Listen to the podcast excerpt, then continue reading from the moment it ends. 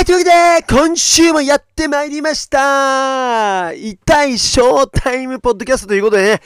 えー、学習で僕がソロになるということで、えー、PDR さんのファンからは、えー、もう、ブーブーブーブーブーと、ブーブーブーブーブーと、えー、ブーブー、これおならの音じゃないよと、ボーイングの音だよと、だよというのがね、聞こえて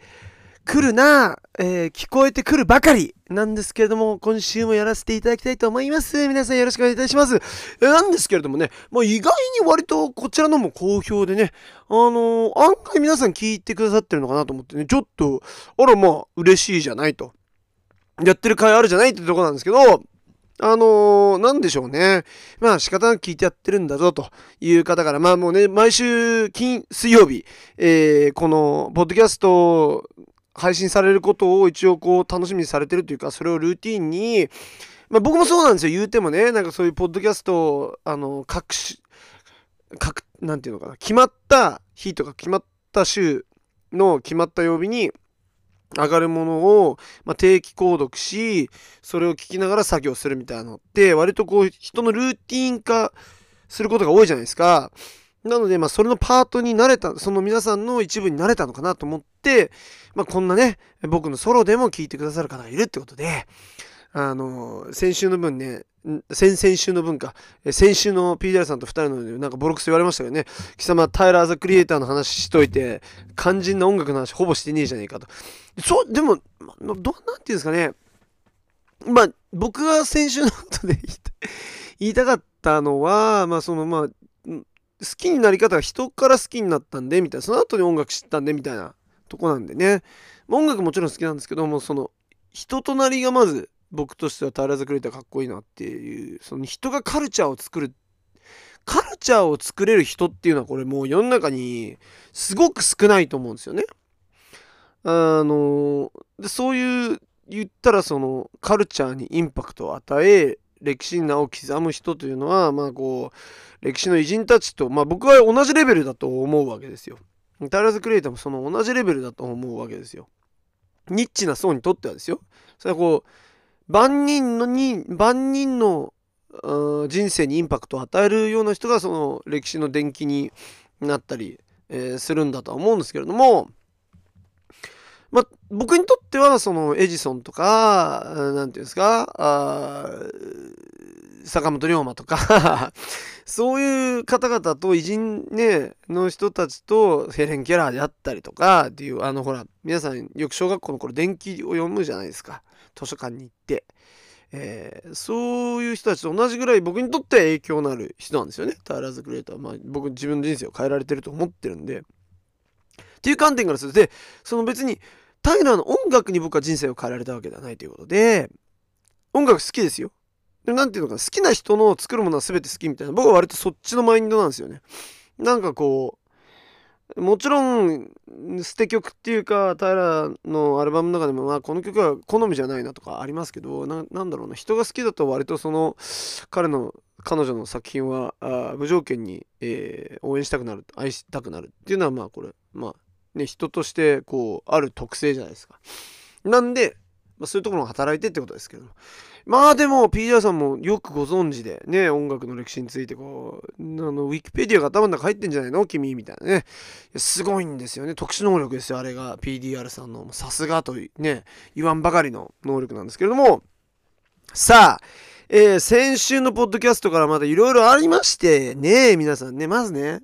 一つだけ言わせても、これだけ言わせてもらっていいですか？リスナーの皆さんね。あの、これだけ。いや、あのね、俺と PDI さんのポッドキャスト聞いてくれてるんじゃないですか。いや、芋ないと来よ芋ないと来よ頼むわ、みんな。芋ナイトに来よっていうところね。で、来てくださってる方いるんですよ。ね、来てくださって、いや、ポッドキャストいつも聞いてますみたいなね。なんか、あのー、イグザールの、イグザールっていうかなんだっけ、あのー、JSOUL ブラザーズだっけ、LDH 系のあの、メンディー、関口メンディーっていう方いらっしゃる、系のね、あのー、すごい若い男の子からね、すごいおしゃれで、もう見た目、ゴリいかつい、バリバリいかついみたいな。めっちゃ見られてて、なんかこう、あれ？やべ、しばかれんのかなと思ったら、翔さん、めっちゃポッドキャスト聞いてます。みたいな。いやいや、ありがとうございます。みたいな。いや、もう本当にちょっと割愛食らうのかな？みたいな。この年になって割愛食らうのかな？あの、バーでって思ったら、あのポッドキャスト聞いてくださってるとか、結構、その、イモナイトにもいらっしゃるんですけど、そのイモナイトに来てくださってる人数と、その、ポッドキャストを聞いてくださってる人数、僕は人数がわかるんで、ポッドキャストの再生数がわかるんで、全然足りてないで、みたいな。もっと来て、本当に、もっと来て、本当お願いで、お願い、お願いやわ、みたいな。噛むね、今日ね、噛むんですけれども、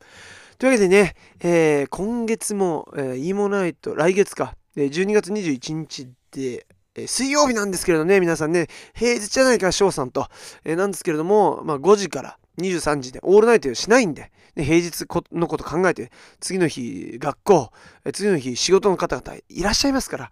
ね、えこの前と同じ、え11時まで、みんな来てね、これ最後。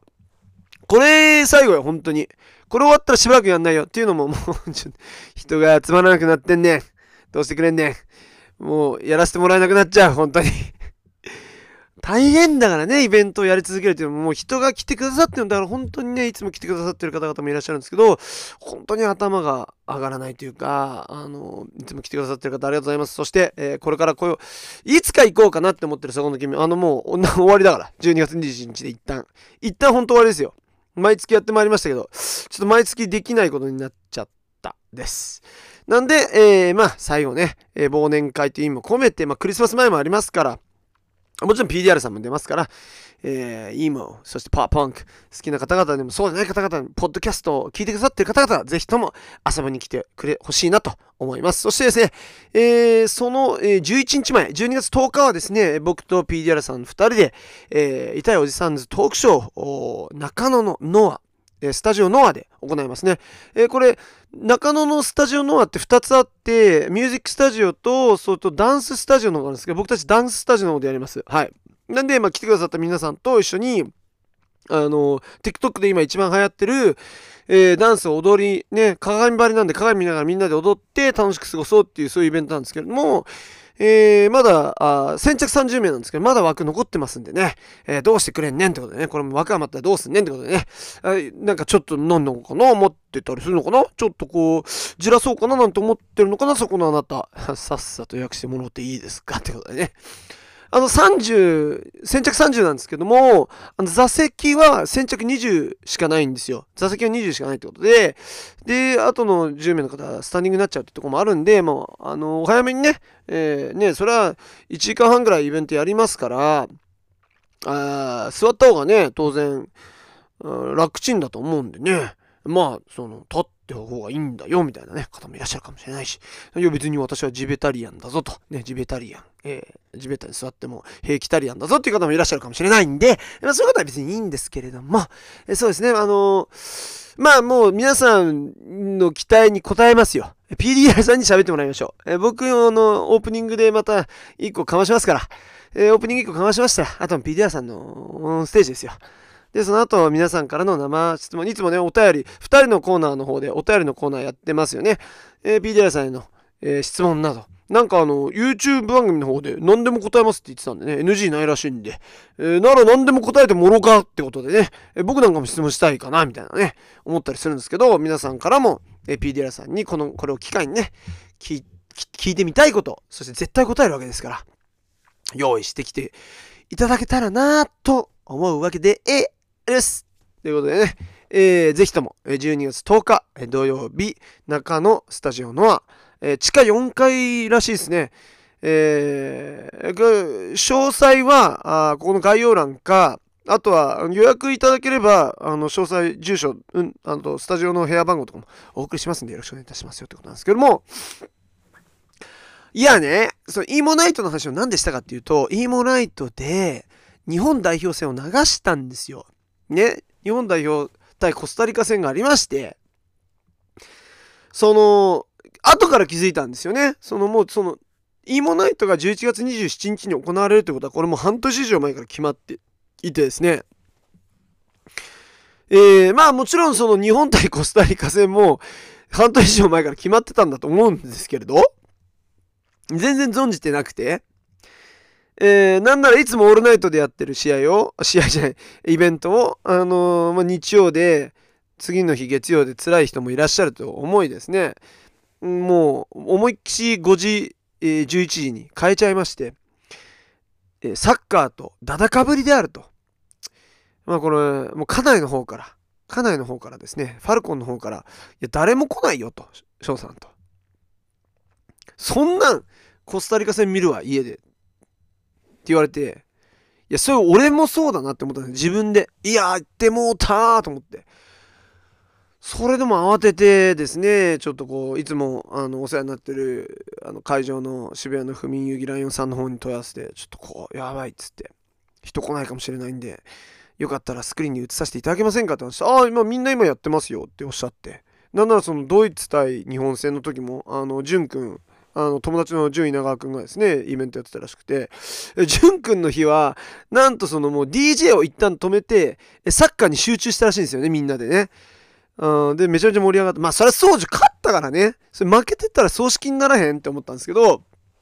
まあ、その、もう DJ を止めて応援しててすごい盛り上がってましたよっておっしゃってたんで、おやったじゃあ僕らもっていうことで、ただまあ、ね、僕たちイーモナイトなんで、その、一応本国のフランチャイズってことで、まあ、その、あのね、イベントの趣旨と反しちゃいけないから、まあ一応ずっと流しっぱにしたんですけれども、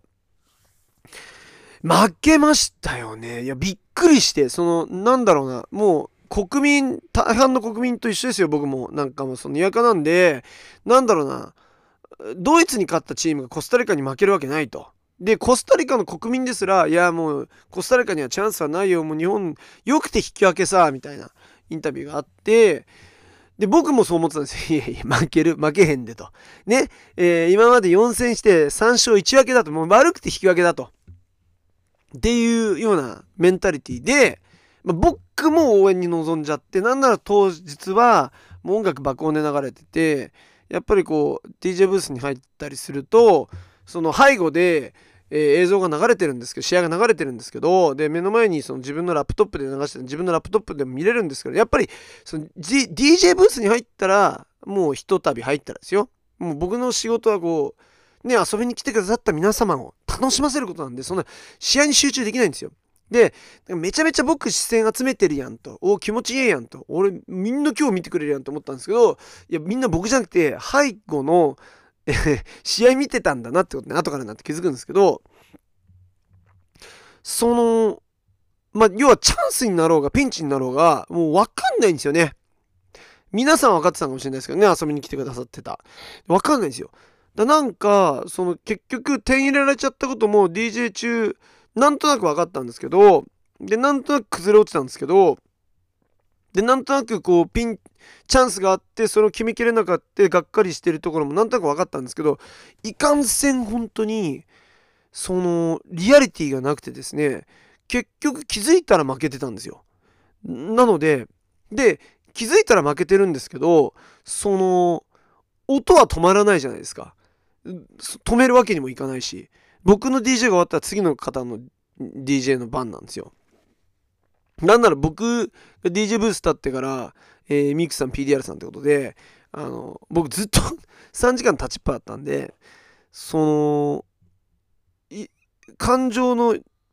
起伏、なんていうのかな、サッカーに対する感情移入ができないまま、とにかくえー、いいものでみんなを上げろ上げろ。で、やっぱり僕も考えてるんで、僕のセットよりミクさんのセットが盛り上がるようにみたいな。で、まあ PDR さんのセットはもうだってもうファンの皆さん盛り上がるわけですよ。PDR さんがその立つだけでもう、うおーですよ。じゃないですか。リスナーの皆さんもそうじゃないですか。PDR さんが目の前に現れたらもううおーじゃないですか。ってことで、絶対盛り上がるわけですよ。なんで、だ右肩上がりですよ。負けた気がしなかったっていうね。いや、本当にリアリティないわ。なんなら PDR さんは、なんだ、自分の出番の15分ぐらい前に来るんですけど、あの、俺のとこ来て、負けたらしいっすねってボソって。なんやお前っつって。全然興味ないやんっていう、その、まあ FIFA がいろいろ悪いこともしてるし、その、カタールでの、その、いろいろね、人権問題っていうか、その、工事で安い賃金で人がたくさん死んでる、その、会場ね、ワールドカップの会場を作るための、えー、工事で低賃金で人がたくさん死んでるっていうようなニュースもあってですね彼の思想と相反するということで、えー、見てないっていうところもあるみたいなんですけど、まあ、それはもうすごいねよくわかる理解できることなんで全然尊重すべきことじゃないですか。でも負けたらしいっすね似合ってお前みたいなとこありましたけどところがね本当に負けた気がしなくてなんかもうよくわかんないくてだから悔しいとかもなくてそれでイベント終わった頃には僕もくったくたでしてでお家帰ってアベマで次の日もう一回見ましたからね。1から。負けるって分かってんのにね。もう一回見るっていうね。負ける試合をわざわざもう一度見てあ本当に負けたんだってそこで再確認するとこまで僕やりましたから。なんでやあで終わった後になんで俺見たんだろうってやっぱ思いましたね。あのハイライトにすりゃよかったっすよね。なんで俺は負けるって分かってる試合を90分間見たんだろうって見終わった後に自分に通ったんですけど、まあ、答えは本田さんの解説が聞きたかったんからちゃうんっていう。皆さん本田さんの解説聞いてはもうすごくないっすか？天才ですわ彼。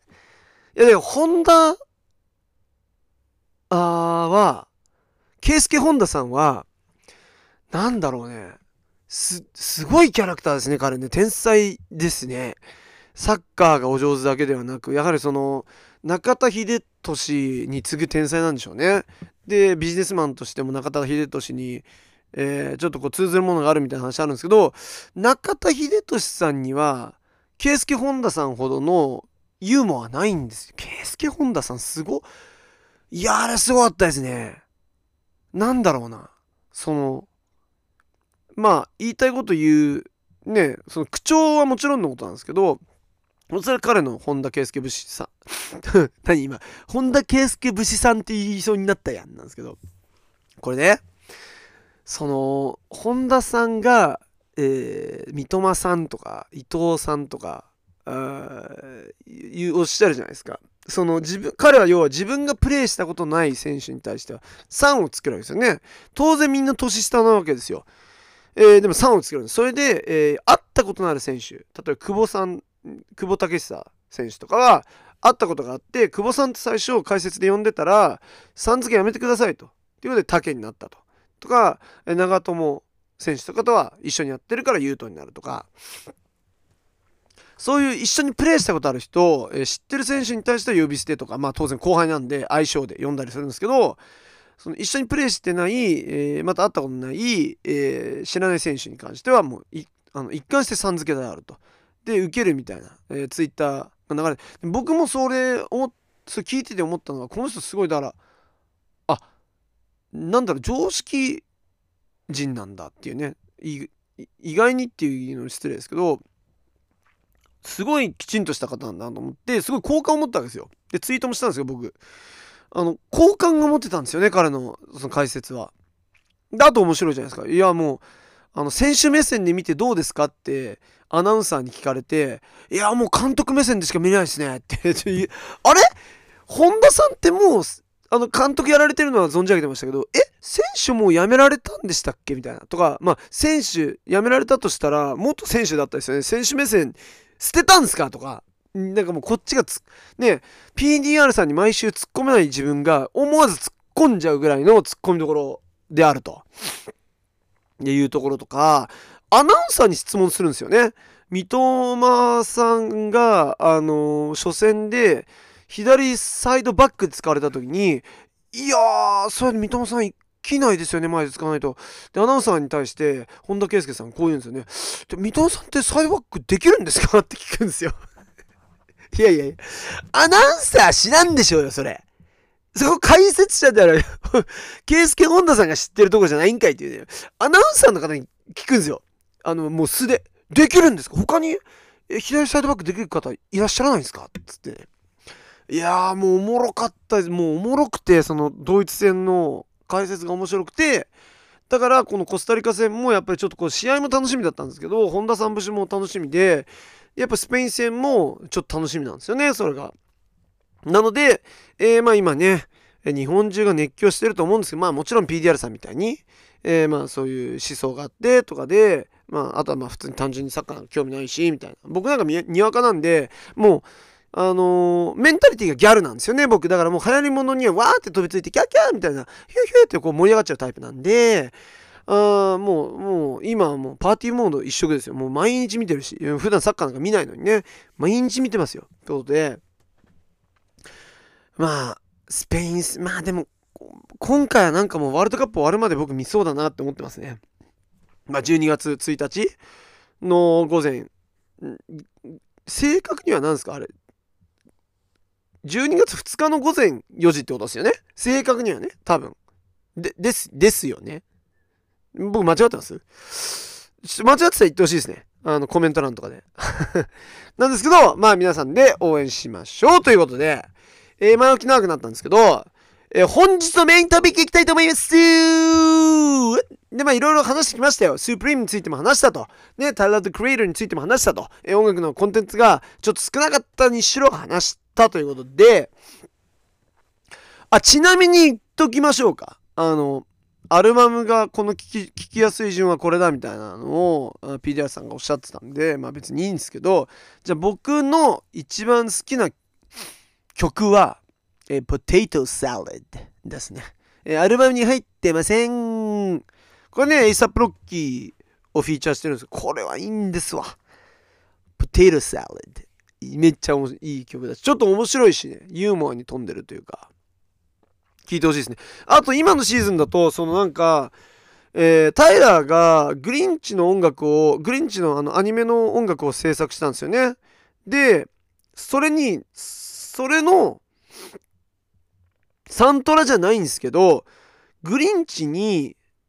グリンチ自分が、えー、音楽を提供したグリンチの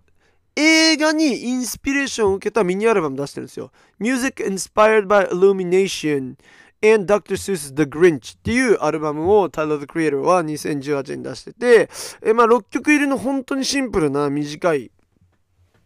EP なんですけれども全部クリスマスソングでこれはおすすめ今の時期ねおすすめですね僕も息子にあの聞かせながら踊らす一緒になんかキャッキャキャッキャやってるんですけどいいと思うんで、え今の時期は、えー、ぜひともね聞いてみてほしいかなと。え music inspired by Illumination and Dr. Seuss's The Grinch, Tyler the Creator ですね。ぜひチェックしてみてください。えー、というわけで、本日のメイントピックは、PDR さんについてなんですよね。まあ、ね、第3回目、えー、痛い賞賛図、ショータイムポッドキャストか、自分のちょっと、番組名忘れちゃったんですけど、いやもう PDR さんについて話す時が来たなと。で、なんか過去エピソード聞いてもらえば分かるんですけど、なんか、要は質問が結構来るんですよね。翔さんと PDR さんの関係って何なんですかとか、どういうふうにお二人は出会ったんですかとか、どういう経緯でこういう番組が始まったんですかとか、いろんな質問来るんですけど、PDR さんそれに対して一切、まあ答えてるんですけどね。だから PDR さんの答えはもう過去動画に、過去動画じゃない、過去エピソードにあるんで、それを聞いてください。はい。で、これは、え僕バージョンのお話だということで、まあ、2人人がいれば、えー、お話も2通りあるわけですよね。だからまあ、ごく自然な話であるということで、えー、これが僕のバージョンなんだということを聞いてほしかったんですけど、いや、実を言うとね、皆さんね、今日はですね、えー、ネックディープのギタリスト、えマティウ・ウェストをゲストに、え2人でやろうと思ってたんですよね。で、なんかこう、英語と日本語交えつつ、で、なんかこう、ネックディープの、なんかこう、歴史とか、ネックディープってめっちゃメンバーチェンジ多いんですよ。オリジナルメンバー、それで言うと、ベンとウエストしかもういないんですよ。で、ギターも、あーベースもドラムもみんな変わってるっていう。お前らどんだけ性格悪いんみたいな。ウエストとベンと みたいないや、嘘ですよ。これじゃあ僕、ウエスト超親友だし、ベンも超仲いいです。で、後から帰ってきたサムとか、で、今ベース弾いてるセブも、えー、ベンのお兄ちゃんで、一回ロスで会って、まあ、まあ、仲良くなったとは言わないです。でも、なんか DM ではしょっちゅうやり取りしてて、昔から。で、えー、ドラムになった、あ彼、名前ちょっと、あの、なんだっけ。名前パッと思い出せないんですけど、あの彼のは僕はネクティブのツアー一緒に2回回ったことがあってドラムテックだったんですよもともとだから彼のことも知ってるしま別に今のメンバー最高なんじゃないかなって思うんですけどなんで聞きたいじゃないですか。どういうことでそのメンバーチェンジ激しいでみたいな。フーファイターズと同じぐらい激しいで自分らみたいな。話をね、えー、彼ら今バリでこの前までライブしててでウエストそのギターのヒゲもじゃのマティウ・ウェストはそのまま日本に来るって言ってたんですよ。で、僕ん家に泊まるっつってて、で、そのままなんかこう、彼はもう、あの日本のアニメ、漫画、ゲーム、ロボット、おもちゃオタクなんで、とにかく秋葉原から中野から新宿から渋谷からも全部おたかつして推し活しておもちゃ買いまくってみたいな。それで宿泊費を俺んち泊まって浮かしてみたいな。まあ毎度のことなんですけど毎年それやってたんですけどコロナでもう2年間できてないから久々に行きたいってことで。で来るって話だったんですよ。昨日来るはずだったんですよ。何時に着くの？って連絡全然来ないから何時に着くの？って聞いてたらあいやなんかこうプロモーターが日本からの帰りのその便をうまく取ってくれなかったみたいな謎なメッセージがあ当日来ると言ってた当日に来てですねえ急遽ウエスト来ないと。で僕はもう昨日のその夜の7時8時までウエストと一緒に今日のエピソードをやることを決めてたんでもう話しない話す内容はそれだと思ってたからやーべえってなってでいろいろ考えたんですけどなんか PDR さんの話をね、ここでするのも第3回目にしていいかなと思いました。で、えー、まあ、PDR さんを僕が最初に知ったのはですね、えー、友達のバンドをやってたミュージシャンに、えー、ケンスケ山本という、えー、男がおりまして、まあ、ケンっていうんですけど、アフタートゥナイトっていうバンドをやってたんですよね。で、アフタートゥナイトが解散してからソロでケンスケ山本って名前で、あのミュージシャンやってたんですけど、その YouTuber をやってたんですよね、一時。で、それこそ今でこそ本当ポッドキャスターなんじゃないかなって思うんですけどまだその頃ポッドキャスターって名前も、まあ、あったのかもしれないけどポッドキャストが今ほど流行ってなくてっていう頃からもう彼はポッドキャストもやっててでミュージシャンをゲストに呼んでなんかこう原宿のスタジオで、えー、ビデオを撮ってそれを YouTube に上げるみたいに YouTuber 活動しててそれにゲストに呼ばれたんですよ。であのゲストに呼ばれたんでそしたらケンのその Vlog、Vlog じゃインタビュー動画か見始めるじゃないですか、シリーズなんで。で、中には友達のミュージシャンとかもいて面白いなと思って見てたんですけど、で、ある日、その、ケンの動画が、まあ、再生回数どんくらいか忘れましたけど、まあ、大体どのゲストも同じぐらいなんですよ。あの、再生回数で。ただ、一個だけ異様に再生回数が伸びてるエピソードがあって、なんじゃこりゃと。なんで県の番組、この動画だけめちゃくちゃ回ってんのみたいな。全然知らない外国人の人が出てるし、英語で喋ってるし、っていうことで見て、それが PDR さんのエピソードだったんですよね。で、県に、なんでこの PDR さんって人のエピソードだけこんな伸びてんのって聞いたら、あ、彼すごい、当時多分50万人登録ぐらいだったと思うんですけど、50万人登録のめちゃくちゃ有名な YouTuber なんですよって言われて、まあ、一言目に僕の頭に浮かんだ返答は、え？YouTuber って何なんですよ。でね、僕ほんとね、皆さんね、その YouTube をミュージックビデオとか海外のライブの動画を見るため以外に使ったことがほぼなくてですね、その YouTuber と呼ばれる方々のコンテンツっていうのを拝見したことはそれまで一回もなかったんですよ。それがだから、いつ、うん、2015 5とかじゃない？ちょっとよく覚えてないんですけど、15かな。まあ、そのあたりだと思うんですよ。で、な、なんなのそれみたいな。ん？その、まず、YouTuber っていうね。ふん？はてな？みたいなとこじゃないですか。6年前だから、あー、6年前って何よ？えー、16年か。2016年か。で、2016年に、えー、その PDR さんの動画を見たんだ、僕は。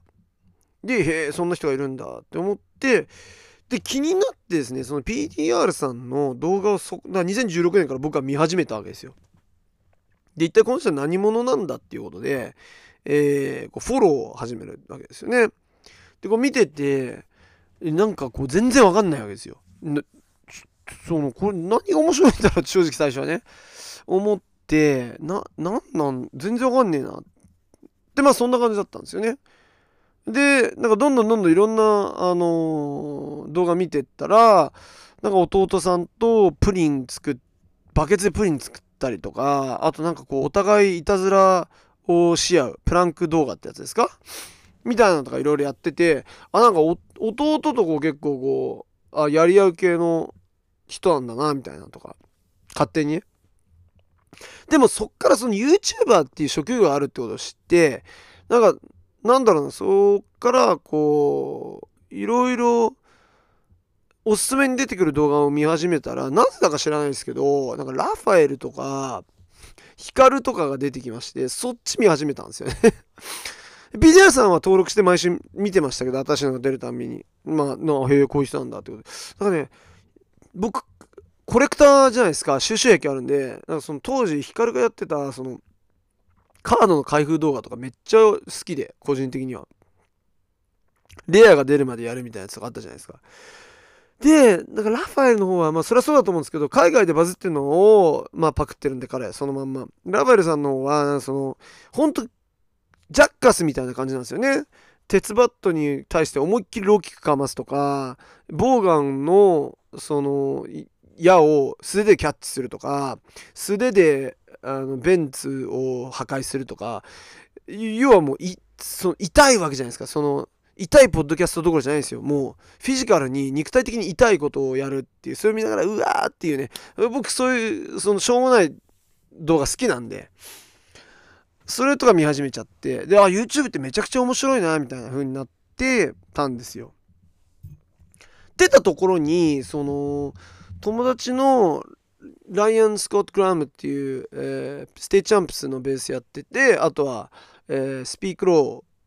ー If You Speak Love っていうバンドのギターボーカルやってるやつなんですけど、まあ、彼のバンドと僕の当時やってた Alternative Medicine っていうバンドで、えー、日本のツアーを、えー、東名阪と、東京名古屋大阪やることになりまして、えー、呼んだんですよね、えー、ライアンのバンドを日本に。で僕のバンドのアルバムリリースのツアーのタイミングだったと思うんですけどそしたらそのツアー終わってからじゃないかな。なんかそのショー今日は、えー、ダン君と会うからショーも来ないかみたいな。で僕当時当然教師教師やってたんでそのライブ 教師やりながらやってるんですよ本当に。だから確かツアーは木金じゃ金土日月でやったんですよ。だから金と月に関しては僕は仕事終わってからツアー行くんですよ。でツアーっていうかライブに行ってなんなら日曜日東京に帰ってきて多分東京大阪名古屋の順でライブしてるんで名古屋終わった後ににあの東京に帰ってきて午前何時とかででそのまま仕事行ってみたいな声ガラガラでみたいな。あのおもろいんですよねツアー中っていうのは当然その情報が公に出てるわけですから生徒たちも「お三井なんかツアーやってるぞ」ってなるわけじゃないですか。だから月曜日に学校に現れると「お来た!」っていう声がパッて聞こえるんですよ。いや来るだろっていうね仕事だからねみたいな。いやいやツアーで休んだらだってもうさ一発じゃないですか。うわあいつツアーで休んだぞってまず生徒もなるしそしたらもう他の教員にもそれは広まりますわなそしたらそんなんで休んだらさもう学校行ったら校長に呼ばれますわな、三つ先生、ちょっとみたいな。ツアーで休んだんですかみたいな話になるじゃないですか。だからそんなことでは僕は休まないわけですよ。ね。なので、あのー、まあ、仕事しながら要はツアーしてて、で、ライアンが、確か月曜か火曜かに、まあ、ダンカンと会うって言うんですよ。で、まあ、仕事も忙しいから、じゃあ、仕事終わったら行くね、みたいな感じで、その、もう多分、スーツとかジャケット着たまんま、行ったんですよね。でもその時にダン君ってあれだあのあの健介山本のね YouTube チャンネルに出てた彼だあの YouTuber の人だって思ったんでちょっとやっぱり興奮するわけですよ。でそれ以降僕はずっと動画見てますから「いやーべあの人か」みたいな「えちょっと普通に会ってみたいな」って思うわけですよ。で会ってまあえー、スピークローのメンツ全員いるから、なんかもう英語で喋るわけじゃないですか。だから当然、えー、PDR さんとも英語で喋るわけじゃないですか。英語で喋って、みたいな。普通に楽しくボーリングと、えー、ゲーセンで太鼓の達人とかしたりして遊んだと思うんですけど、めっちゃ楽しかったんですよ。で、お疲れっす、みたいな感じで。で、確か、いやここはもうちょっと記念写真撮ってもらおうと思って、エリエットって今ではもう、何ですか？あの、ブラックベアとか、フォールアウトボーイとか、大物を撮ってる写真家、当時はその、ステイチャンプスとか、あとは、スピークローのドキュメンタリーをエリオットに僕頼んだんですよね、友達なんで。それで、やってくれたんですけど、エリオットに確か僕、ダンカンとのツーショットを撮ってもらったと思うんですよね。多分僕のインスタを2016年ぐらいまで遡ればあると思うんですけど、僕仕事帰りのなんかジャケット着た姿ジャケットに多分確かセーターとか寒かったから着てた。1月とかだったと思うんですよね。季節的に言うと。12月とか1月だったと思うんでもう寒い季節だったんでね、えー、そういう写真が残ってると思うんですけどそれがだから初めて会った日ですわ。あれが。でその後どうやって仲良くなったかっていうのがまあ半分を忘れてる気もするんですけど、まあ、覚えてる限りで言うと当時僕そのファッションがすごいストリートウェアとかファッションがめっちゃ、まあ、今でも好きですけどすごい好きだったんででちょっとその業界に興味があってハイプビーストっていうオンラインマガジンのあのエディターをやってたんですよね。ちょっとの間だけ。あでそれもラッキーでなんかそのちょっと応募求人してたから応募してみたらなんか大学の後輩が一番偉い人だって当時。でああ先私の先輩じゃないですかみたいな話になってあじゃああの全然お任せしますよみたいな感じでなんかこうスーッと入れてくれてで僕もなんかそういう業界初めてじゃないですか。もう教師しかしてなかったんであとはもう音楽しかしてないんで面白いなと思ってまあ基本的にそのどういう仕事するかっていうとエディターっつってもその海外の、えー、あれはあの中国っていうか香港っていうかでしょ確かがメインだからあのアメリカのニュースですらないですよね。うん、でまあ要は英語で書いてるんでそれを日本語に訳すっていうのが基本的なあの仕事なんですけど僕結構オリジナルの記事が書きたいなとか勝手に思っててなんか割とこうこの記事こういうのを題材に記事書いていいですかとか言ってまあまあしゃしゃってたんですよね。でなんかこう PDR さんを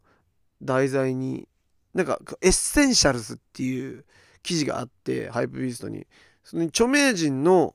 まあ What's in my bag みたいなのと一緒ですよ。えー、必要不可欠な、えー、著名人の、えー、10個のアイテムとかそんな感じですよね言ったら。その essentials を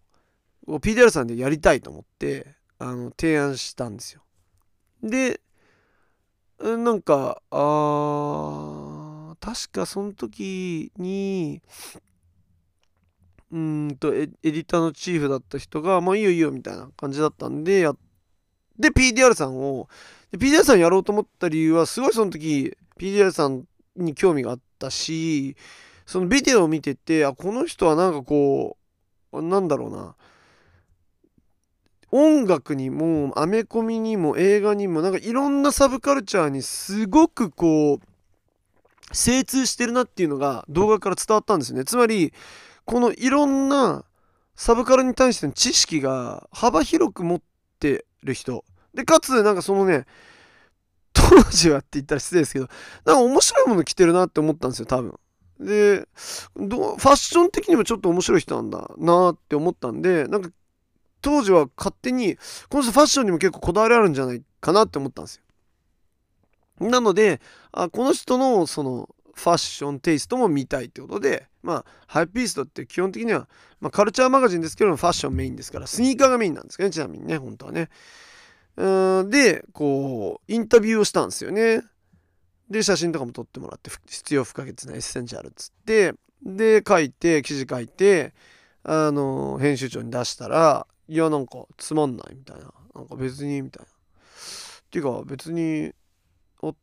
私たちみんなインフルエンサーの友達が普通にいるから別になんかそのしゃしゃんないんでくんないみたいな風なことをなんか先輩から言われ先輩っつっても全員僕はねあの途中から入ってしかも副業だしパートタイムだしでもみんなより年上なわけですよ要は。なんかこう。で当然後から入ったものをしかもこう業界経験ないものなんでそれはきちんとその先輩の言うこと聞かなきゃいけないんですけどなんかねその方すごく感じが悪くてすげえ上からめっちゃ言ってくる方だったんでなあの正直気に食わなかったというか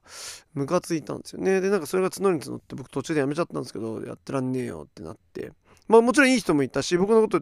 取ってくれた方はすごくいい人で大学の後輩の人だったっていうのもあるんですけど要はその方が辞めるから僕が入ったんですよ。なので僕を取ってくれたその大学の後輩は僕がしばらくしたらもういなくなっちゃったんですよね。っていうのもあって結構なんかこう肩身狭い感じになってみたいな。当時はまだ事務所もなくてみんなノマドな感じで本当だから FaceTime のメッセンジャーでやり取りしてたんでなんか顔も合わせないとやっぱ辛辣になるじゃないですかってことでそうなんですけどその多分ね、 Hypebeast のインタビューを機に、僕と PDR さんの距離はめちゃくちゃ近くなったと僕は勝手に思ってるんですよ。その時に僕が、この人すごく、なんだろうな、熱いというか芯のある人だなって思ったのが、その、ボソッと出すけど、最後に、そのインタビューの最後に、その中二病永遠の中二病のたちのために僕は動画を作り続けなきゃいけないんだって言ったんですよ。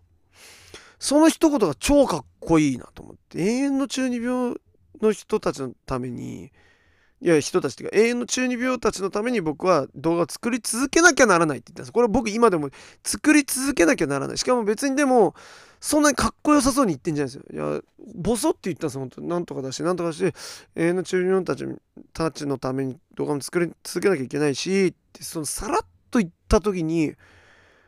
なこの人はその自分のチャンネルと動画に対してそのすごい責任を持ってる人なんだななんかこうあのー、中途半端じゃない人だっていうのを思ってかっこいいと思ったわけですよ。で僕はもう PDR さんファンになっちゃってダンカンさんっつって。かっけえなみたいな。そっからねもうちょいちょい遊ぶようになったと思うんですよね。まあピザを基本的に一緒に食いに行くんですけどピザスライスに。でその辺から僕その2007年2017年以降って毎年のように必ずコロナ前まではアメリカに行ってたんでアメリカに行ったらあのお土産を買ってアメコミ買ってきてピーターさんに渡してみたいなのがあでそうすれば会えるじゃないですかじゃないですけどであったりとかあとはなんかライブも結構よく一緒に行ったですよねなんかその例えばタイラー・ザ・クリエイターのライブ行くぞってなってもその好きな人と一緒に行きたいじゃないですか音楽を。で彼女とかは別にそのタイラー・ザ・クリエイターの音楽が超愛してるかっつったらまあ別に僕が好きだから聴かされてるぐらいのもんじゃないですか。ってなるとやっぱり PDR さんはタイラー好きだって言ってたから一緒に行こうって思って一緒にタイラーのフラワーボーイのツアーも一緒に行ったしあとは The Internet っていうバンドが友達なんですけど Internet のあ、まあ、すいません、インターネットですが、インターネットのライブも2回一緒に行きましたかね。で、あのベースのパトリックはドラゴンボールとかガンダムのオタクなんで、で、なんあ PDR さんとつなげて、スタッフ2人ですごいアニメの話とかもすごい楽しそうにしてたし、なんか良かったなってそういう、なんか結構一緒に音楽見に行ってるし、でこう遊べるようになってなんかたまに喫茶店行って普通になほんと何なんだろうね。結構何度か3回ぐらい2人で喫茶店に行ってただ2時間ぐらい話して帰るみたいなのもやったことありますね。アメコミの話とか音楽の話をひたすらして終わりみたいな。別に何もないっすよ特に。んそういうこともあったしなんかそのめいめいさんがあの実家に帰っちゃった時とかで、えー、PDR さんが暇な時とかになんかそれやってた気がしますね。ちょっとあの喫茶店行って一緒にプリン食ったりとか。あと何でしょうね。一回すごい覚えてるのがあ僕とライアンとあとライアンの友達のジェシーっていうバンドの物販とかの仕事してる人たち人たちと PDR さん4人で、えー、PDR さんの友達のプロレスラーの試合に招待してくれてみんなで見に行ったですね。初めてプロレス生で見たんですけどその時に。めちゃくちゃ面白かったですね。はい。なんかそういう思い出もあるんでいろいろ結構今から今思い出しながら喋ってるんですけど割と楽しいことね2人でとかグループでしててサマソニも一回一緒に行ってるしうん。いや遊んでるわなみたいな思ってますね僕としては。個人的にはなんか。でそれがあでなんかねそのなんでこうなったのかみたいなのが一番気になってるじゃないですか皆さん。だからただの友達だったのにみたいな。それは本当にもうまさになんだろうな。まあパンデミックになるちょパンデミックになってからですね。僕は急に YouTube 始めてで PJ さん驚いて「いやいい翔さん何やってんの?」みたいな「ややめなよ」みたいな。頭いかれたの？みたいな。でもな優しいから一応宣伝とかしてくれて一気になんかフォロワーが200人ぐらい増えたりとかもうほんと PDR さんのそのネット上でのやっぱ影響力って半端じゃないなっていつも本当にリスペクトしてるんですけど122万人いつまでたってもいかないっていうのみんな言います本人も言ってますけどもうなんか別に121万人までまず行くっていうこと自体ももう半端じゃないことじゃないですかっていうのをその300人止まりの僕は思うわけですよ。でこう毎日投稿とかもやってみたんですけどパンデミック中にいやしんどくて。でなんか僕もその英語でワンチャンバズるためにとか思ってやってみたんですけどいやもう続かないですよね本当に。もう精神的にも持たないっていうか再生回数全然、ま、回んないと何のためにやってんだろうってやっぱ本当に。そういうはだから楽しいがスタートじゃないとその人気になろうとかあこれで一発稼いでやろうって気持ちでやると本当ダメだなって思いましたね。うん。なのでなんかそのすごいやっぱ人だなっていうのを YouTube を自分でなんか2019年ぐらいに始めて新たなリスペクトの面が念が湧くというか。自分にはもう YouTube 合ってないなと思って、まあ、早々にやめるんですけどわかんないです。また始めるかもしれないですけど。わかんないですけどあのー、クラバースっていうアプリがいきなり流行ったじゃないですか日本であれはなんか変な流行り方しましたよね海外の他のどこでも流行ってない日本だけ流行るみたいなで、なんか日本人の芸能人がわーって使ったからパンピンも使い始めてみたいな。その時にそのプラットフォームを見て、あと、まあ、パンデミック中に僕がコレコレさんの生配信にはまったっていうのもあるんですよ、多分。それはほんとたまたまなんかね、テンチムと金子屋の騒動をなんでかわかん、まあラファさんの動画ちょっと昔見てたんで、それでコレコさんのことちょっと知ってましたけど、生配信なんて一回見たことなかったし、な、どういう理由で見ることになったかもう覚えてないんですけどそこで初めてその生配信というものがあるということを知り天神と金子屋なんてめちゃめちゃ面白かったじゃないですか。もうしょうもないっつって。その面白さにちょっと目覚めちゃいまして生配信ってやばいなみたいな。めちゃくちゃ面白いじゃんみたいな。でその自分でもやりたくなっちゃったんでしょうね。で PDR さんと生配信できたらこれめちゃくちゃ楽しいじゃんってことででクラブハウスっていうのは生じゃないですか。そのうん、リアルタイムで人々に声を届けるアプリだったんでじゃあ2人でで結構無法地帯っていうかなんかこうあのいくら音楽かけても別に全然怒られなかったんであいいなと思って音楽かけながらもうラジオ番組持ちたいと思う。ラジオ番組僕持ちたかったんですよ。昔からね。これミュージシャンやってた頃からミュージシャンで売れてまず一番最初にやりたい仕事はあの JWAVE か、NAC5 かインター FM で、ラジオ番組を持つというのがこれ夢だったんで、好きな音楽かけかけながら適当なこと喋って、えー、リスナーのお便りを読むっていうね。僕結構ラジオヘッドなんでそれをやりたかったんですよね。やっぱりその自分の一人の力でやってもね僕は何者でもないんで。で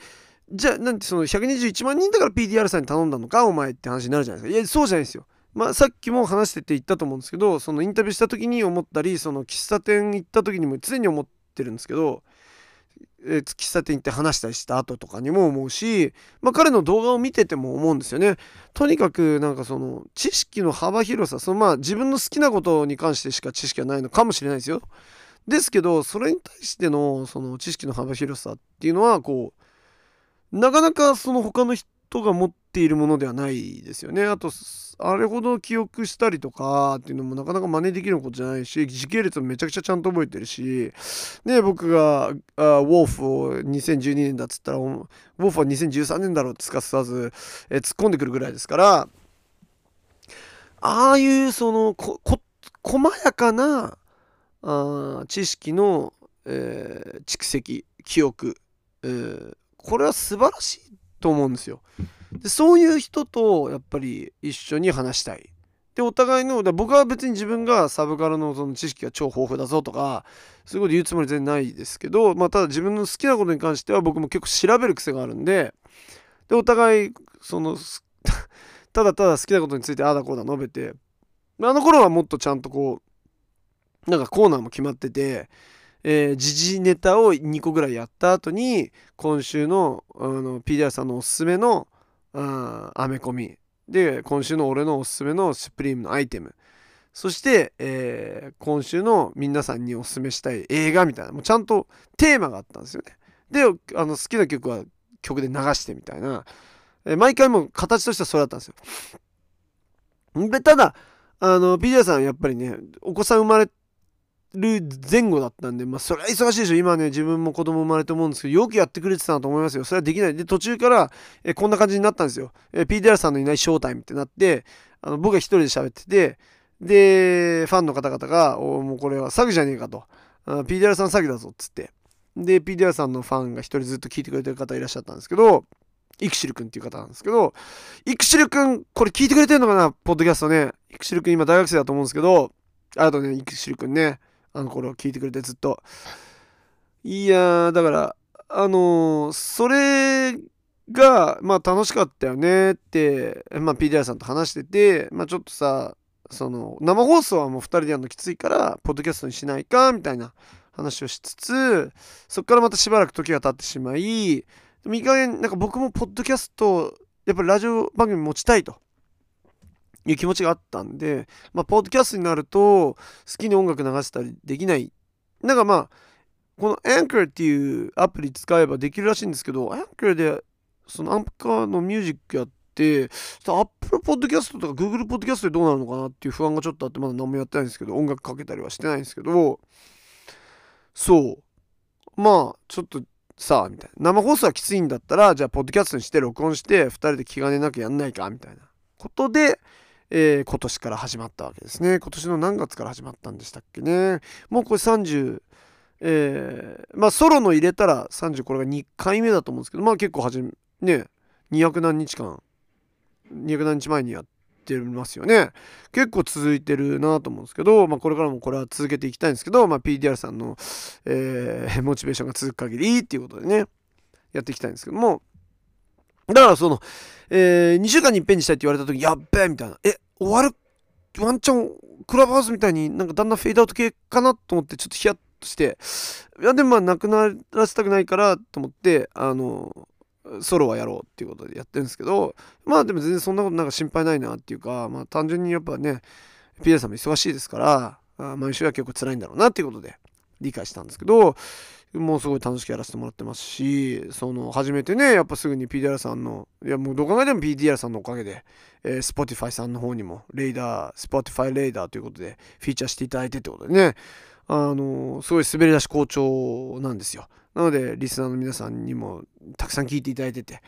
えーなのでですね皆さんね。ぜひとも、えー番組のフォローの方と星5評価えーそして Apple Podcast では、えー星5評価のみならず、レビューの方も書いてくれたら嬉しいわけでありますということで、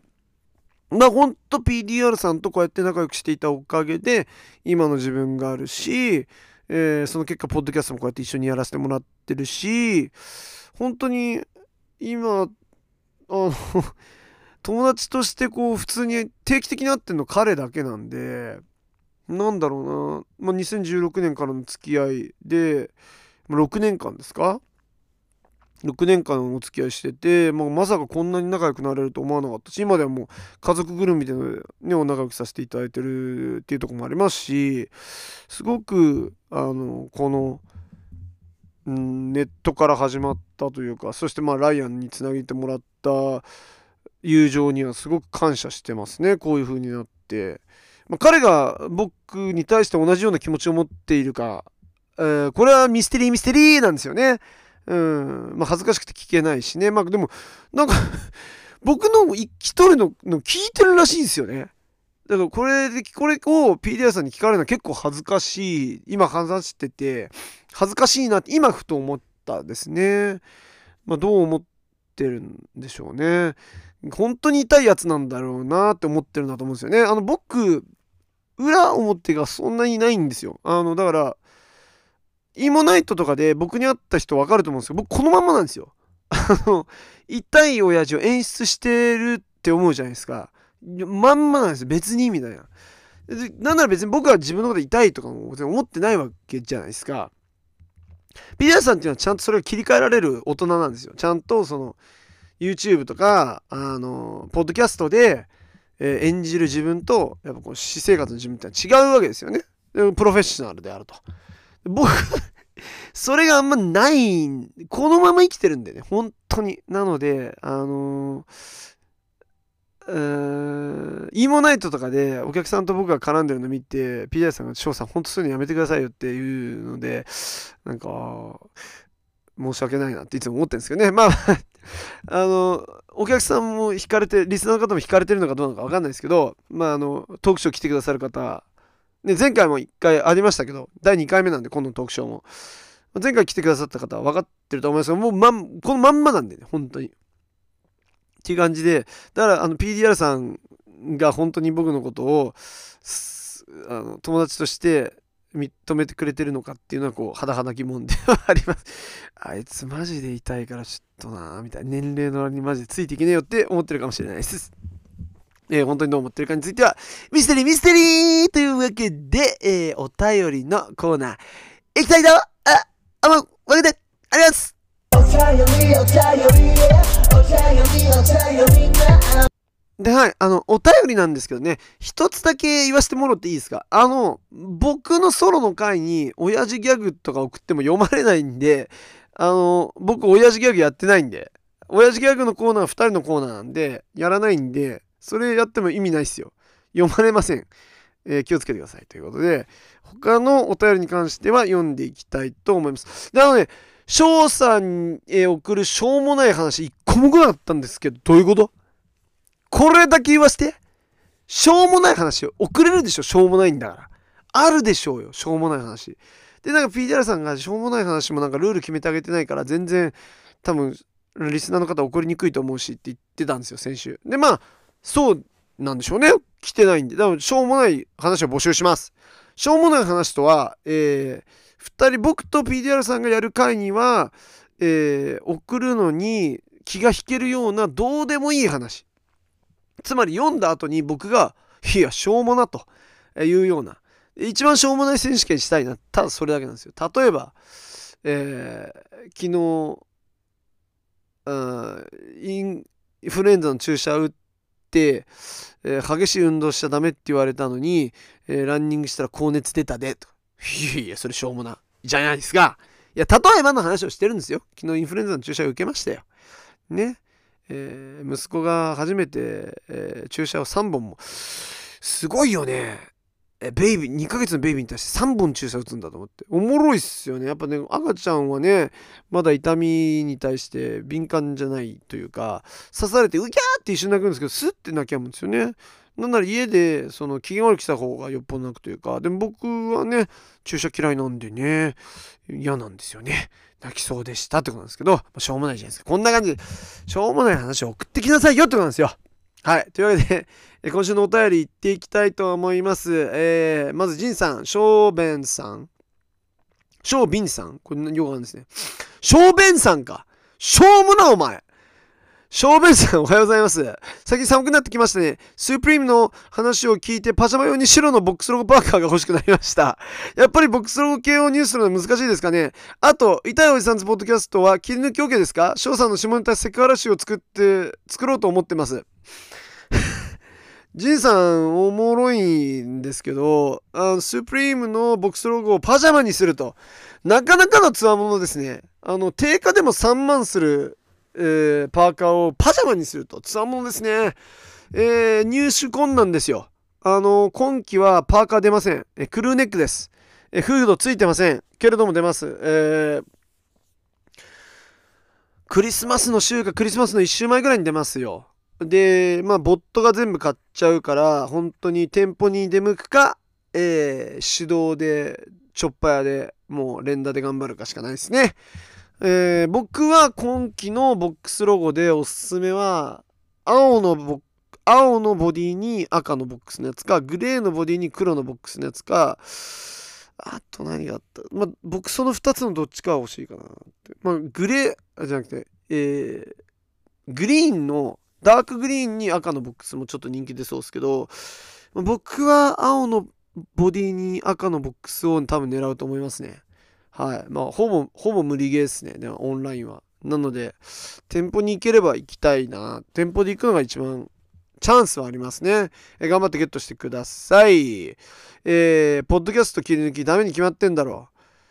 あー、どうなんだろうな。ダンカンに聞くか。ピディアさんに聞くか。翔さんの下ネタセクハラ集。そんなセクハラね発言してる？ちょっとキャンセルされるからやめてくんね？干されるから。ダメだそダメだそんなものは。何をや、何を言ってるんだ。ダメだ。俺の、俺の切り抜きをして誰が聞くと言うんだ。ジンさん。えー、お便りありがとうございます。えー、次の方ですね。プー太郎さん。風太郎さん。えー、最高でした。何でもいいので、洋楽の裏話など聞いてみたいです。はあ、なるほど。洋楽の裏話ですか。えー、話して万が一聞かれると困る人も世の中に、世の中っていうか、その辺にいますんで、えー、差し障りないところで言うか。なストーリーソファーすごい好きなんですよ僕。ポップパンクの。ザ・ストーリーソファーっていうバンドすごい好きなんですよ。で友達なんですよ。まあ対バンしたことないんですけどでもツアー遊び行ったりとかまあまあワープトツアー僕2回行ってるんで、ワープトツアーで一緒に遊んだりとかしてて、メンバー全員とすごい仲いいんですけど、まあ、特にキャレンっていう、えー、元ベースのキャレンとはすごい仲良くて、あの子すごい面白いやつだし、まあ結構やんちゃだし、パーカーは、まあかっこいいし、その服も好きだし、買い物とか日本で一緒によくして、だけどそのなんだろうな、なんかこう、パーカーは僕に対してそんな興味がないと思うんですよ。で、キャレンとはすごい仲良くなって、で、キャレンって結構、The Story So Far の顔だったと僕は思ってるんですよね。そのインタビューとか受ける時も、キャレンが一人で、ベーシストなんですけど、キャレンが一人で受けてるし、ほとんどそのプレス関係はキャレンがやってたんで、あと、ストーリーソファーってなんかこう、プレスほとんどやんないこと有名だったんで、なんなら途中までミュージックビデオもほとんど作ってなかったし、なんかかっこいい、そこはかっこよかったっていうとこもあると思うんですけど、なんかこう、ただ、ライブとレコードにしか興味ないみたいなまあハードコアのスタイル。まあでもパーカーもかっこいいしみんなねバンドみんなかっこいいんですけど。でキャレンがいきなり辞めたんですよね。あのツアーの後。でまあこれ裏話なんです。ここのだけの話まあパーカーにクビにされてっていう風にまあクビされたっていうかまあパーカーと馬が合わなくてパーカーがキャレンタもできないっていう風になっちゃったっていうのをこれ聞いてますえー、確かな情報筋から聞いてます。ほぼ間違いあります。ほぼというか、まあ、間違いないです。ちょっとね、すごい悲しかったですね。うん。まあ、何度か、ストーリーソファーは解散の危機は、前の Proper Dose のアルバム出す前も一回解散しそうになってるから、解散の危機は何度もあったんですけど、で、まあ今ね、パーカーはどっちかっていうと、ノープレッシャーの方に、あの、ライトイヤーズのパッドと一緒にやってる、ノープレッシャーの方に割と多分気持ちが向いてると思うんで、あっちで楽しんでると思うんですけど、ストーリーソファーもライブはやってて、多分新曲も作ってますよね。で、ベースマノーバーボードのやつが、今やってますよね。えー、正式メンバーではなさそうですけど、ライブはやってるみたいですね。結構な裏情報だと思いますよ、これ。うん。あの、マジだから。リアルだから。聞いてみ？今度パーカー来たら。バカ来たらダメですけど、聞いてもね うんとは言わないでしょうね。はい。えー、アンクメンさん、前もくださったですかね、お便り。ありがとうございます。翔さんとターラーの慣れそめ、めちゃくちゃ面白くて最高でした。ありがとうございます。これからも番外編続けてください。なんなら一生続けてほしい。一生続けます。あと質問なんですが、今年も終わりが近いということで、翔さんの2022年ベストアルバムを教えていただけますでしょうか？素晴らしい質問ですね。アンクメンさん。これはもう、ええ、な、この質問。というわけで、えー、もう迷わずいきます。え2022年のアルバムで僕が一番好きだったのは、えー、The Wonder Years の The Hum Goes On ですね。えー、The Wonder Years の、uh, The Hum Goes On という、えー、Wonder Years っていうもう僕の友達で、しかも大好きなパッパンクバンドが、uh, The Hum Goes On Forever ですね。The Hum Goes On Forever。2022年9月23日に出た、で、まあ、The Wonder Years ももうかなり長いバンドですよ。僕初めて聞いたのは2010年とかかなに聞いたと思うんですけれども、えー、なんてアルバムかっていうと、The Upsides かな。えー、2010年ですね、やっぱり。はい。The Upsides 聞いてから好きになる。まあ、その、バレンシアっていう仲いいバンドがいて、バレンシアのギターのブレンデンから、あの、次来るバンドで、次来るっていうか、次人気になりそうなバンドに Wonder Years っていうのがいるんだけど、すごいいいよって聞いて、で、それでアップサイズ聞いたらもうハマっちゃって、Logan Circle っていう曲があるんですけど、もう大好きで、そこからもうずっと好きなんですよね。で、ポップパンクバンドの中では、結結構友達のバンドの中で、まあ、 State Champs、Neck Deep 大好きですよ。で、もちろん The Story of So Far も大好きだし、たくさんバンドいるじゃないですか。 Mayday Parade も好きだしなんですけど、その本当に正直やっぱり一番感動するのは The Wonder Years かなって思う歌詞とパフォーマンス込みでね。素晴らしいバンドだと思ってて彼らが、えーまあ、久々にですよ。4年ぶりに出したフルアルバム。The Hum Goes On Forever、えー、ボーカルのダン・スーピー・キャンベルが大人、えー、大人っていうか、まあ、父親になって自分がいかに父親として、えー、子供を幸せにするしなきゃいけない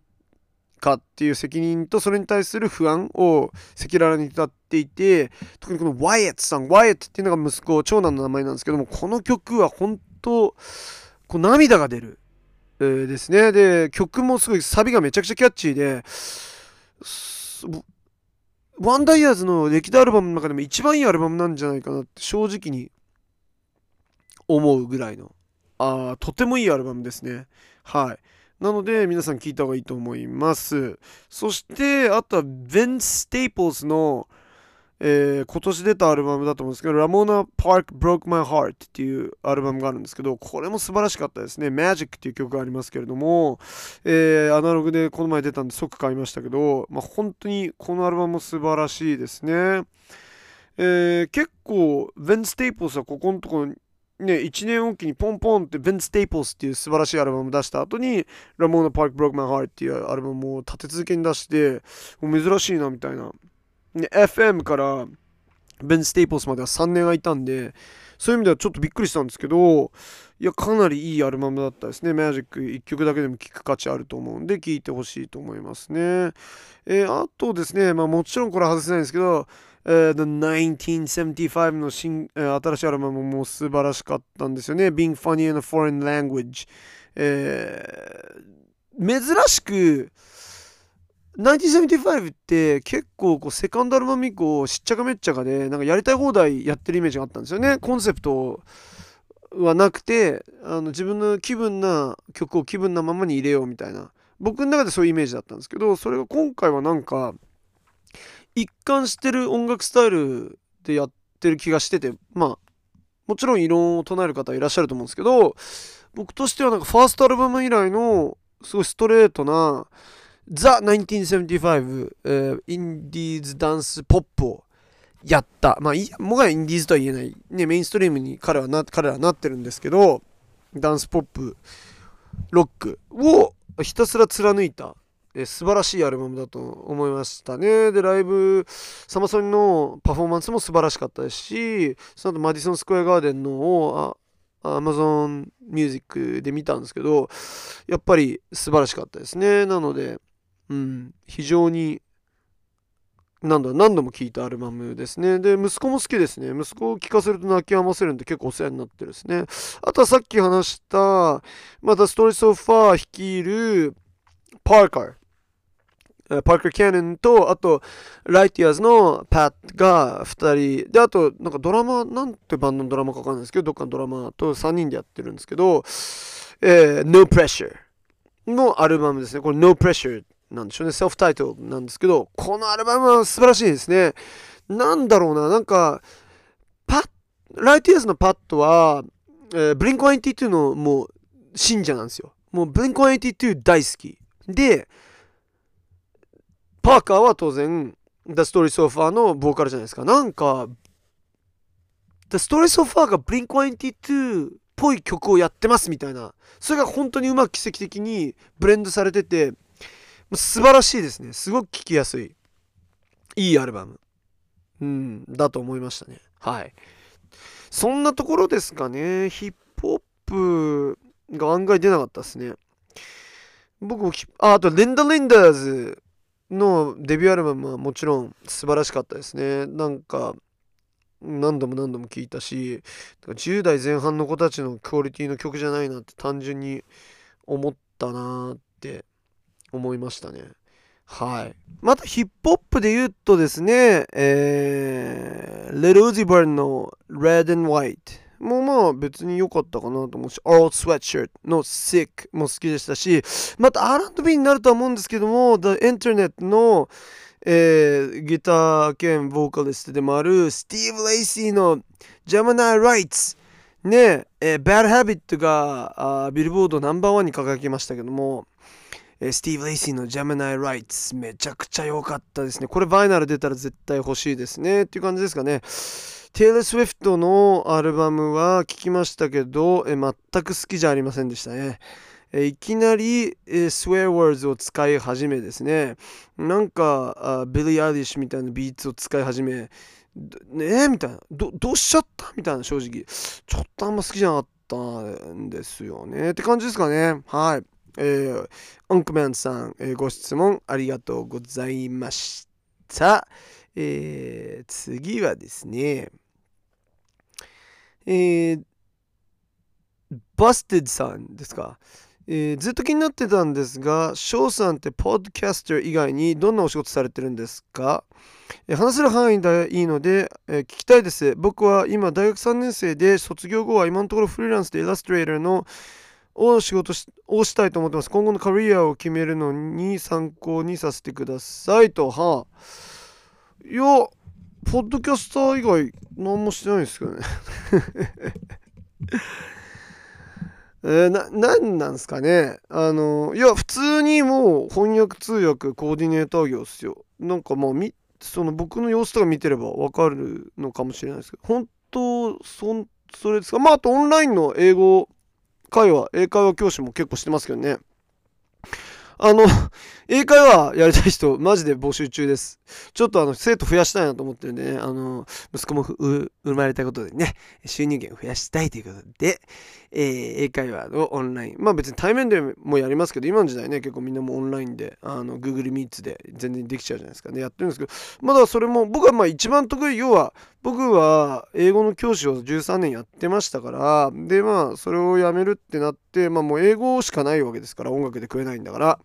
それはね、作曲家とかになればよかったなとか今でもちょっと思いますけど、まあ、そうはなってないわけだから、もう僕の自分の武器っていうのはもう英語しかないんだ。英語で僕は教員免許もきちんと持ってますし、まあ、今日、その教えることに関してはプロなんで、まあ、今でも教えてますよ、だから。それでもまあ個人的にってことで、あとはその英語を活かして通訳翻訳はやってますね。えー、文書の翻訳、まあ翻訳もやるし、人と人の通訳もやります。しあとコーディネーター業もやりますから、まあ、海外と日本の会社をつなぐような仕事ですよね。もやりますし。でイモナイトあれも要はコーディネート業ですからね。アメリカのものを日本でやってまあイベンター業なのかもしれないですけどまあそういうようなことをいろいろやって生計を立てておりますけれども。あの何でしょうね。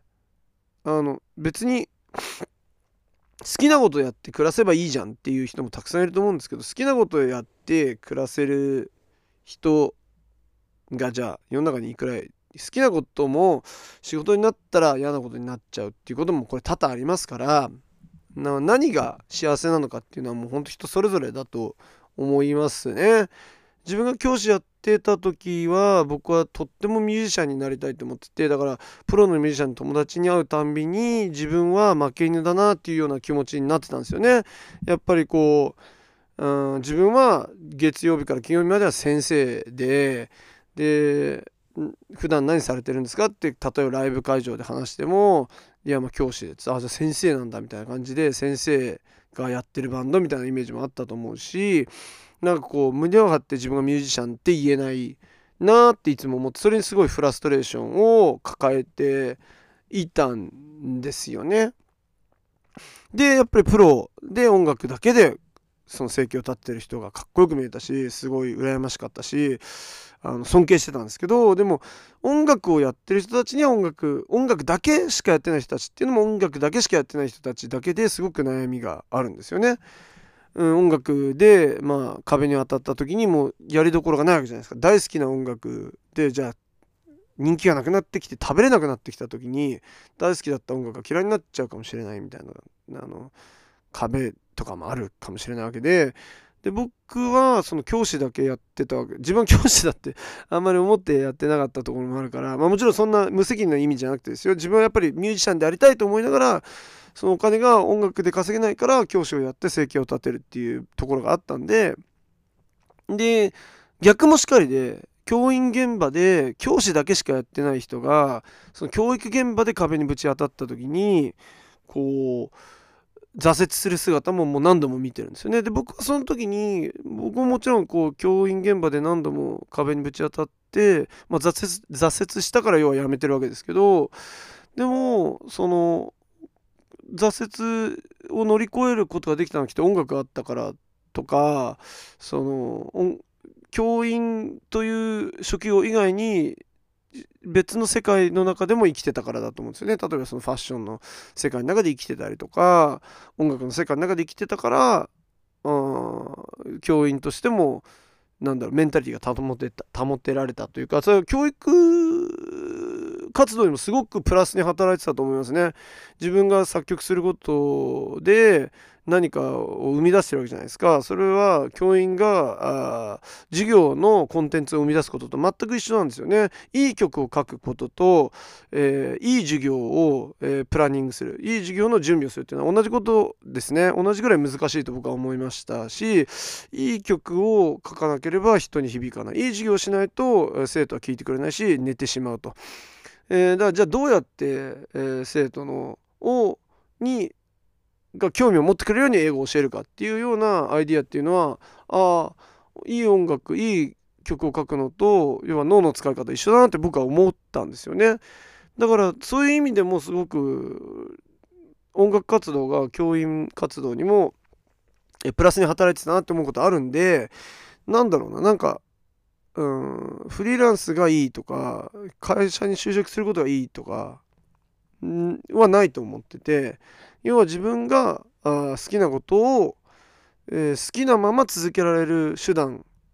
がどうしたらいいどうしたらいいのかとかあとはまあ生活やはりお金っていうのは大事なんですよね。そのお金持ちになることが大事とは思わないけどでもお金で苦しむのは非常に不幸であると僕は思うんですよ。あのそれは親が自分のことを何不自由なく育ててくれたから思うんですよ。あの自分が親になって思うのは自分の子供にもやっぱそういう生活をさせたい。自分の息子には、えー、絶対にお金の面で苦労させたくないって思うとやっぱり自分が僕がお金を稼がなきゃいけないわけで。だからあ生活するためのお金っていうのは非常に大事だ。じゃあ仕事でそれをどうやって確保するのかっていうそれがきちんとバランスが取れることが一番幸せなんじゃないのかなと僕は思うので、えー、答えになってるか分かんないですけれども、えー、そういう道が、えー、バステッドさんにとってあればいいんじゃないですかねと思いました。ありがとうございます。そして最後ですかね、えー、ソーソンチョンボスさん、翔さん、こんにちは。前回のタイラーの話、とても面白かったです。私は日本のアーティストである Tohji が大好きなんですが、少し翔さんがタイラーのことを好きな理由と似通っていて、勝手に親近感が湧いて嬉しくなりました。以前、ラジオ内で私のホットメールモーイズのお二人、こんにちは。というジョークに対して、えー、翔さんがボソッと、もうボーイズみたいとおっしゃったのを私は聞き逃せません、聞き逃しませんでしたよ。毎週楽しみにしています。えー、噛むね、今日ね。ありがとうございます。ソーソンチョンボさんね。あの、ギャグも結構送ってくださってる方ですよね。ありがとうございます。あ、あのね、これ、モーボーイズ、これ、あの、単純ですよ。モーボーイズ当時とガミーボーイっていうのがいるじゃないですか。このガミーボーイが僕生徒だったんですよ びっくりでしょ。生徒だったんですよ。あの、英語教えてたんですよ。なので、えー、知ってるってだけです。あの、モーボーイズのライブに行ったりとか、モーボーイズの曲は知ってますよ。あの、一番売れてる曲は知ってますけど、そのモーボーイズを認識してるのはガミボヨに英語を教えたことがあるからっていうことで、だ当時さんのことのが僕は分かんないですね。あの、ガミボーイの方しか分かんないんで。ただまあ、はい。面白いですよね。人生だから面白いなと思って、えー、いろんなことがあるもんですね。というわけで、えー、皆さん今日はありがとうございました。えー、痛いショータイムポッドキャストでは皆さんからのお便りリクエスト、質問、相談など、そしてね、翔さんへのしょうもない話、さっきも例挙げましたよね。頼みますよ、皆さん。募集しておりますので、ぜひともお便りの方を Spotify の返信なんかもしくはホットメールの方までお送りください。はい、えー、ギャグなどは、ギャグや PDR さんへの、えー、メッセージは、このエピソードに書いても読まれませんので、えー、PDR さんの喋、えー、ってる時のエピソードに送ってください。ぜひともよろしくお願いします。ということで、えー、また皆さん2週間後にお会いいたしましょう